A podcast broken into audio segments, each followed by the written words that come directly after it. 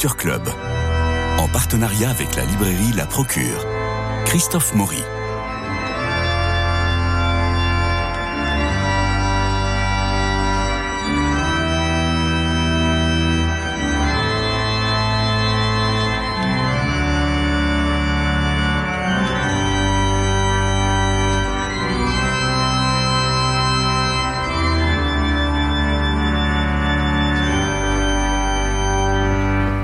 Françoise Bonnardel, vous êtes professeure à l'Université Paris 1 Panthéon-Sorbonne. Vous enseignez la philosophie des religions de 1990 à 2010. Vous êtes également administratrice de l'Institut d'études bouddhiques de 2012 à 2015. Vous étiez membre du comité pour l'histoire préfectorale. Alors, quand j'ai annoncé en conférence de rédaction votre venue à ce micro, j'ai vu des visages étonnés. Moi-même, je ne vous connaissais pas. Et j'arrive arrive sur mon bureau un ouvrage que vous publiez chez Guy Trénardier, l'éditeur, et j'allais dire que c'est le livre de ma vie, celui que j'aurais rêvé écrire, car non seulement il aborde tous les, toutes les approches du personnage, il ne verse pas dans la géographie, il nous emmène, selon son titre, à la rencontre de Saint Christophe. Alors juste pendant ces jours de Noël, c'est le livre à offrir à tous les Christophe, aux parents de Christophe, aux amis de Christophe, mais pas que, parce que ça va nous pousser extrêmement loin dans l'histoire de notre humanité pourquoi vous êtes-vous intéressé, euh, Françoise Bonnardel, à cette légende, cette effigie des porte-clés de bagnole, ce saint qui n'a pas existé, mais dont on trouve un certain nombre de reliques, ça et là, dans le monde? Et pour moi, c'est un immense sujet, parce que c'est mon saint patron. Mais vous, Françoise Bonnardel, pourquoi vous êtes intéressé à lui? Ben, vous savez, l'origine de, l'intérêt pour un, un, personnage ou un thème est toujours assez mystérieux. En fait, j'ai commencé à découvrir l'iconographie de Saint-Christophe il y a une dizaine d'années quand j'écrivais un livre sur Durer, sur Albrecht Dürer. Mmh.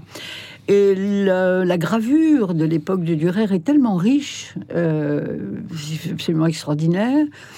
Et un jour, dans un musée à Bruges, j'ai été touchée par cette, cette figure que je connaissais bien évidemment, mais je me suis dit il faut, il faut que j'écrive quelque chose là-dessus.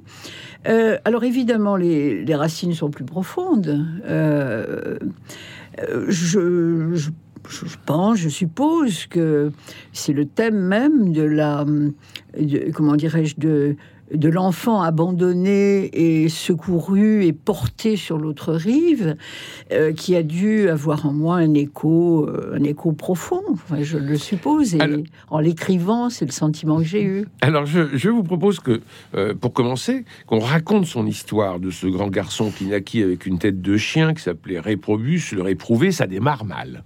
Oui, ça c'est le moins qu'on puisse dire. non, il faut rappeler aux, aux auditeurs qu'il y a deux versions, au moins, de la légende. Hein. pour simplifier, on peut dire qu'il y a une version orientale mmh. euh, qui est née au Moyen-Orient. On ne sait pas exactement où, euh, au IIIe siècle après Jésus-Christ, et qu'il y a eu effectivement un barbare, un, païen, euh, qui est supposé avoir une tête de chien, euh, ce qui symbolise bien évidemment son animalité, sa barbarie, son paganisme, etc. Euh, qui euh, néanmoins était, était sensible à, au message du Christ, qui, euh, qui aspirait à sortir de sa condition animale et qui, un beau jour, eh bien, s'est vu non pas retirer sa tête de chien, mais a reçu le baptême. Et à partir là, vous êtes très très vite. Là, vous êtes très très vite parce que d'abord, il y a ce, cette envie de, avant la rencontre du Christ, il y a cette envie de servir le plus grand roi. Euh, oui. Il va y avoir le pacte avec le diable. Oui, mais dans la version. Euh, ah non, oui, non, non, non, non, dans la là, vous êtes dans la, dans, la version moyenne-orientale. Dans la version voilà, Je confonds avec celle du XIIe siècle euh, de Jacques de Voragine. Non, dans la version moyenne-orientale, si vous voulez, la, la conversion de ce barbare à tête de chien euh, s'effectue, euh, je dirais, par, euh, par l'action de la grâce en lui. Enfin, il y a quelque chose en lui qui refuse cette condition animale. Il est très touché aussi par les persécutions des chrétiens qu'il mhm. voit autour de lui. Mhm. Et donc, il, il reçoit le baptême. Alors, les versions varient selon les textes. Et à partir de là, il commence à lui-même à, prêcher, hein, à chercher à évangéliser. Et euh, au, au terme de cette, euh, comment dirais-je, de cette euh, évangélisation, eh bien, il va subir le martyr. Donc, il va subir plusieurs, plusieurs supplices, tous plus effroyables les uns Ah que oui, c'est les autres. grandiose. Hein Ah oui, ah oui. Là, ils y, mettent tout ce qu'ils ils y mettent tout ce qu'ils savent. Absolument. Donc, donc voilà, en, en résumé, non, il n'y a pas de. Et si vous voulez, ce qui était tout à fait étrange, c'est que aux sources de cette légende, il n'y a pas euh, ces épisodes que vous rappeliez qui précèdent la conversion et qui sont fondamentaux dans la légende occidentale, et il n'y a pas non plus ce qui est le cœur de la légende occidentale, c'est-à-dire le, le- le portement de l'enfant, le, le- Mmh, le- mmh. le rôle du Du porteur-passeur Christophoros. voilà, du Christophoros n'est n'est pas euh, pas présent comme dans la légende occidentale. On se contente de supposer que Christophoros, c'est la version chrétienne du Théophoros qui était très présent dans, euh, chez les premiers pères chrétiens de, de l'Église d'Orient. Donc, euh, donc voilà, la, la- la version que nous connaissons, celle de Jacques de Voragine, est beaucoup plus tardive. Donc on est au XIIe siècle. Voilà. Et Jacques de Voragine, alors là, il va, il va tout, euh, il va tout mettre dans un, dans un même sac d'une certaine façon, parce qu'on va avoir donc ce réprouvé qui va être au service du roi, puis ensuite on va être, au- il va être au service du diable, euh, et là on va retrouver ce que Goethe reprendra dans, dans le Faust. Il va être au service de l'armée. Premier saint militaire, quoique on avait Saint-Martin aussi, euh, enfin qui était qui était antérieur. Il Ah, est au- il- il est pas- Excusez-moi de vous couper, il était déjà militaire euh, dans la légende orientale. donc, Puisque euh, ce, ce barbare à tête de chien euh, avait été enrôlé dans les armées locales en raison de sa force et de, son, de son, sa témérité sa et de sa cruauté. Et, de sa cruauté. Voilà. Alors ensuite, il va être au service d'un ermite, puis au service d'un enfant, c'est le fameux passage du fleuve, au service des premiers chrétiens, des premiers martyrs, et martyr lui-même. Alors tout ça, Jacques de Voragine euh, raconte ça, euh, il fait un condensé de, de plein de sources, et puis, mais c'est plus complexe que ça.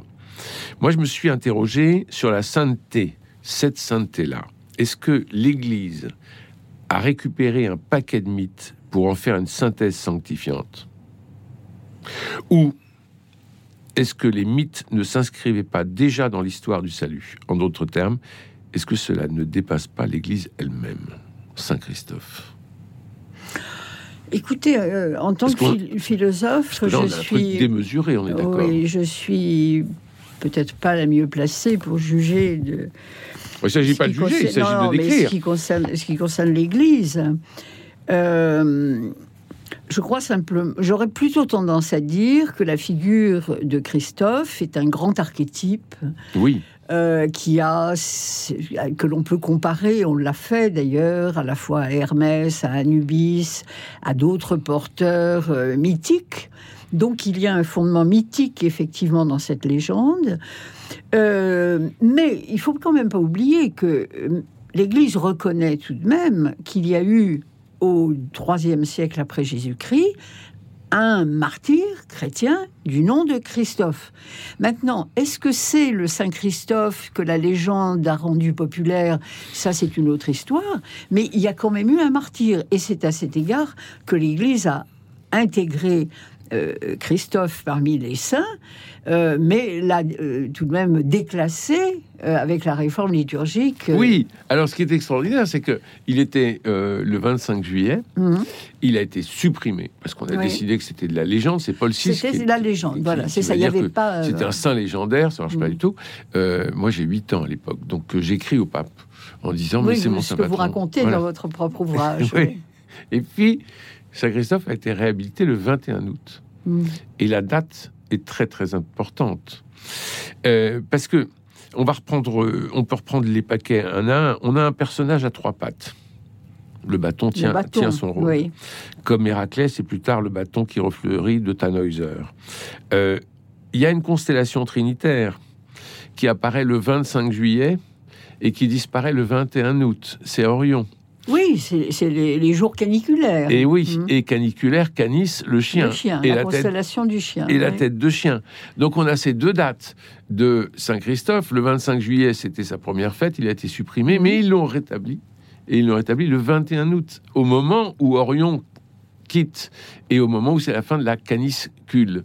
Et je trouve que c'est très est-ce que c'est un coup de peau ou est-ce que c'est bien pensé? Mais en tout cas, c'est encore une fois quelque chose qui nous touche dans Saint-Christophe, c'est qu'à chaque fois, on retrouve euh, euh, des éléments qui sont fondamentaux. Ici, le temps, mais on, peut aussi parler de la traversée du fleuve. C'est Caron, c'est l'autre rive, c'est la résurrection.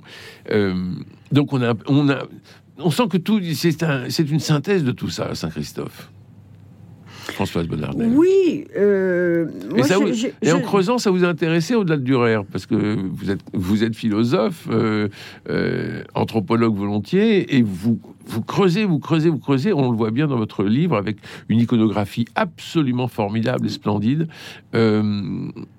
Oui, et ça, ça j'insiste sur le fait que euh, j'ai trouvé en Guy Daniel un éditeur qui a, qui a, accepté ce pari. Parce qu'aujourd'hui, illustrer un livre euh, comme celui-là, c'est effectivement euh, difficile. Oui. et il fallait absolument que l'iconographie suive le texte, enfin qu'il y ait un jeu permanent entre le texte et l'iconographie. Une très belle maquette, hein, il faut le dire. Oui.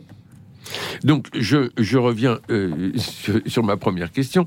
Euh, il y a une espèce de synthèse de plein de choses, enfin, ou, de, ou, plutôt un patchwork de plein de choses qui nous touchent tous dans cette histoire de Saint-Christophe. Oui, mais si vous voulez, c'est pas. En même temps, c'est pas une figure syncrétique. Il y a quand même quelque chose de très.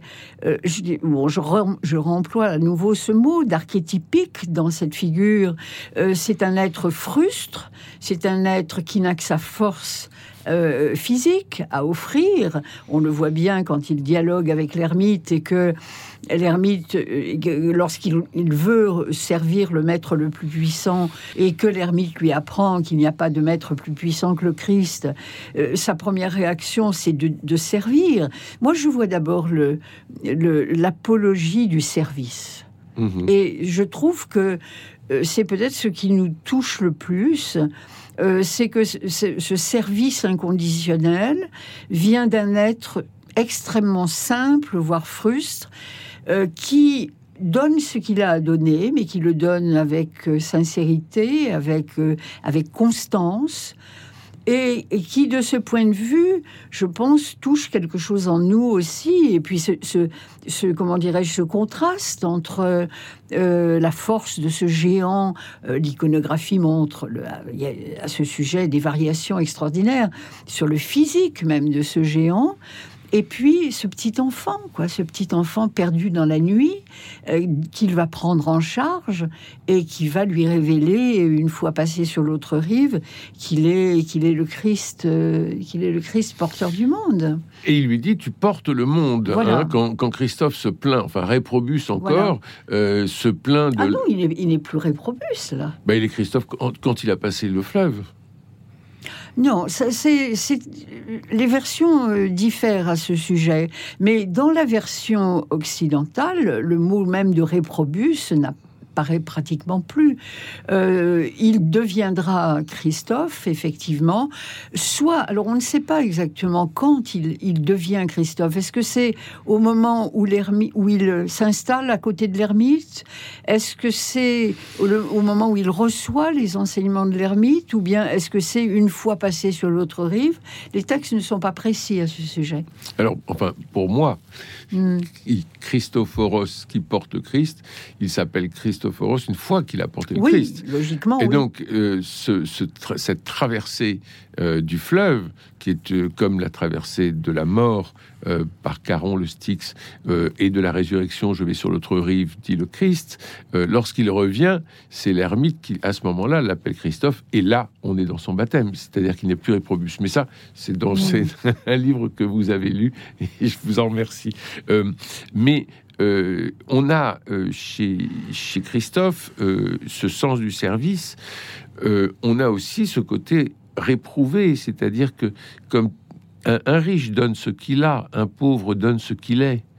Et Réprobus va tout donner, mais de façon complètement anarchique, enfin complètement. un coup il va aller là, un coup il va aller là, et rien, rien n'est orienté avant qu'il découvre l'ermite. Ça, on n'en sait rien. personnellement, je n'ai pas lu de texte qui euh, parle d'une espèce d'errance. Euh, Euh, il fait son travail, tout simplement. Jacques de Voragine nous dit simplement, il fait son travail, il passe les gens. Euh, et on n'a même pas de précision sur le fait qu'il leur demande ou pas de l'argent. C'est chez des commentateurs. Je pense en, en, particulier à Charles Baudouin, le psychanalyste jungien qui, qui, a écrit un très beau livre sur Saint-Christophe et qui, lui, brode à partir de là sur, sur le dialogue que Christophe aurait eu avec ses passagers, etc et le, sur le fait qu'il ne se faisait payer qu'en histoire mhm. euh, et pas en argent. Euh, moi, c'est, si vous voulez, c'est ce qui me conduirait à distinguer Christophe de Caron. Personnellement, je suis un peu réticente à l'égard de toutes les, comment dirais-je, toutes les figures trop syncrétiques, si vous voulez. Caron est un passeur euh, qui n'est pas généreux, euh, il donne, euh, il demande l'obol. Oui. Et si les morts n'ont pas d'obol à donner, eh bien, il ne les prend pas. Oui. Il les conduit pas. Vous, vous, ne trouvez absolument pas ça chez Christophe? Non. Mais c'est une figure transformée, peut-être. C'est-à-dire transformée, pourquoi bah, C'est-à-dire que Caron euh, ne, ne, ne, donne, ne, faisait pas traverser tout le monde, puisque ceux qui n'avaient pas le bol, il ne, les, il ne les hmm. prenait pas en charge, alors que Christophe, il prend tout le monde en charge. Oui, mais si vous voulez, je, je moi, je, je n'ai pas trouvé, je n'ai pas trouvé d'éléments qui me permettent de penser que c'est une figure transformée. Euh, je crois que c'est un autre contexte, tout simplement, et je n'irai pas jusqu'à penser, par exemple, que c'est une transformation euh, de l'ordre d'une grâce, de la grâce, enfin que c'est un païen qui devient chrétien, par exemple, qui est devenu chrétien. J'ai pas trouvé d'éléments qui me permettent de le penser. Mais euh, Suite à votre contemplation de, de Dürer, vous vous lancez donc dans cette histoire de Saint-Christophe, mm. d'aller à la rencontre de Saint-Christophe. Quelle a été pour vous la grande difficulté? Ben, la difficulté. J'ai l'impression que vous avez été porté par. Euh, oui, tout à fait. Porté par le sujet. Votre livre se lit euh, euh, en un souffle. Il y a une espèce de grâce incroyable. Françoise Bonardel à la rencontre de Saint Christophe chez Guy Trénadiel. Trénadiel, pardon. C'est oui, on sent que vous vous passez de musée en église, vous contemplez, vous regardez, vous nous offrez cette contemplation. Eh bien, écoutez, j'en suis j'en suis ravie parce que c'est une figure qui le mérite.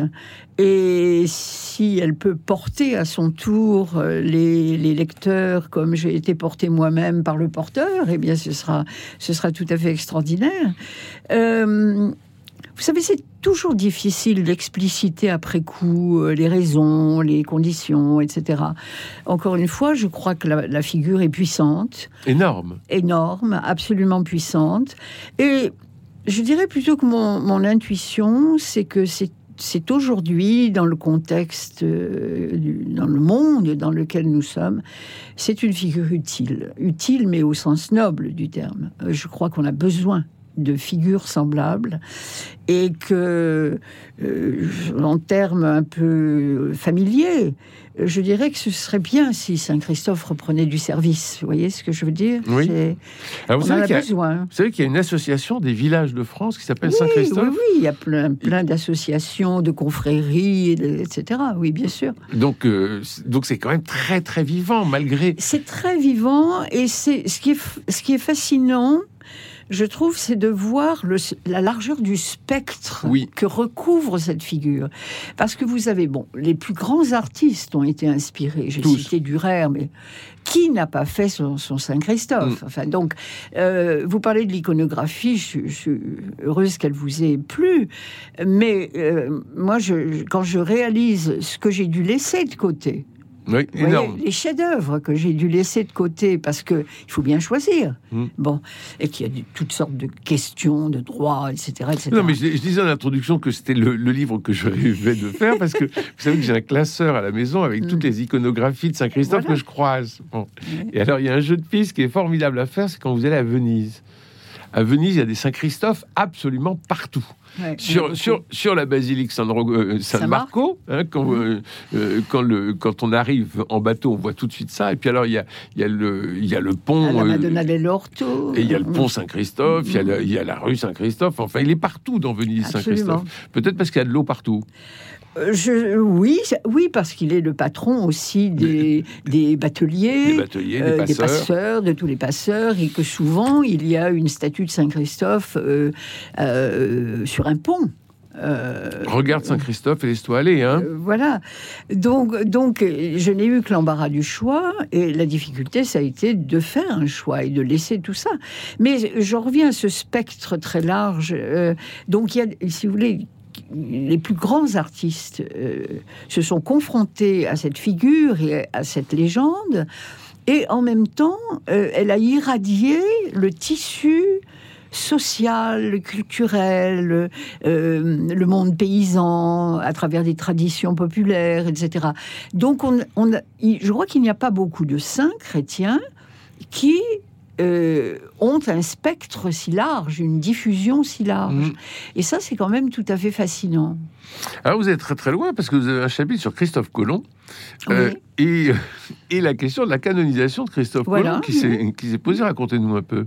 Ben, écoutez, ça, d'abord, j'ai rien inventé. C'est, mm-hmm. disons que la, question euh, de, de, la canonisation de Christophe Colomb s'est posée. Pourquoi? Parce que, d'abord, il s'agissait d'un Christophe, bien sûr, mais c'est. il en fallait un. Euh, non, mais c'est pas la seule raison. c'est que c'est que c'est que Christophe Colomb lui-même s'est identifié à Saint Christophe. Mm. Non seulement parce qu'il il signait Christophe Hérens, euh, porteur du Christ, mais parce que euh, il était convaincu, et c'est le, côté mystique de mmh. sa, sa, sa, traversée. Sa traversée. C'est pas le seul, hein, parce que Colomb a eu aussi des détracteurs. Bon, mais il était persuadé qu'il qu'il donnait sens à la légende. C'est-à-dire qu'en fait, avec son aventure euh, maritime, euh, sa traversée de l'Atlantique, eh bien, il, accomplissait la, légende. Au fond, il était celui qui allait révéler au monde euh, la catholicité, donc l'universalité du message du Christ, et qui allait en même temps euh, accomplir la légende, si vous voulez, c'est une apothéose de la légende. Mhm.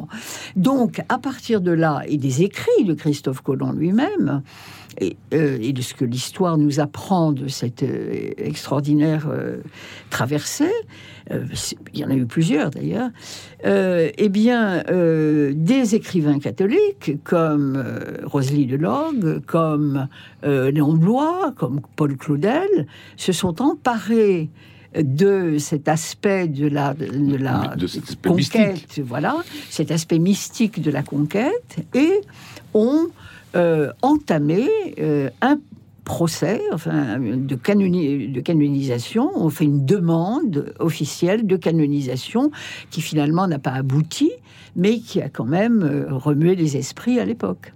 Donc il faudrait euh, qu'on trouve d'autres Christophe saints, existants, ayant existé, pour pouvoir les canoniser.